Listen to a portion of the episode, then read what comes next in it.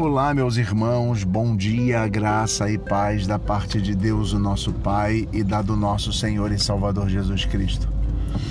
Hoje, quinta-feira, a gente está louvando a Deus por mais um dia, exaltando o Senhor por ter nos dado a graça de viver.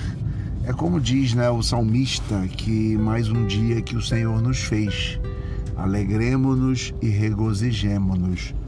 Esta é a alegria do nosso coração tentar encontrar motivos de sorrir neste dia, é, nos regozijar, ou seja, nos alegrarmos, é exatamente podermos olhar para o sol que brilha, podermos olhar para as lutas que acontecem e perceber que em tudo existe uma mão poderosa, a mão do Senhor sobre nós. Eu quero deixar essa palavra para você, quero convidar você a estar conosco sempre. Quero só mais uma vez lembrar que domingo, nove e meia da manhã, temos culto presencial na igreja.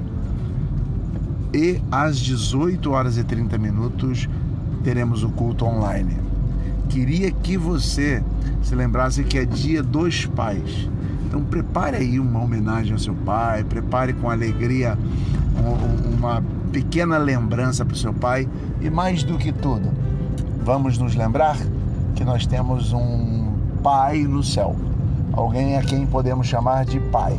E é exatamente sobre isso que refletiremos tanto de manhã quanto de noite no domingo, sobre o Pai Nosso.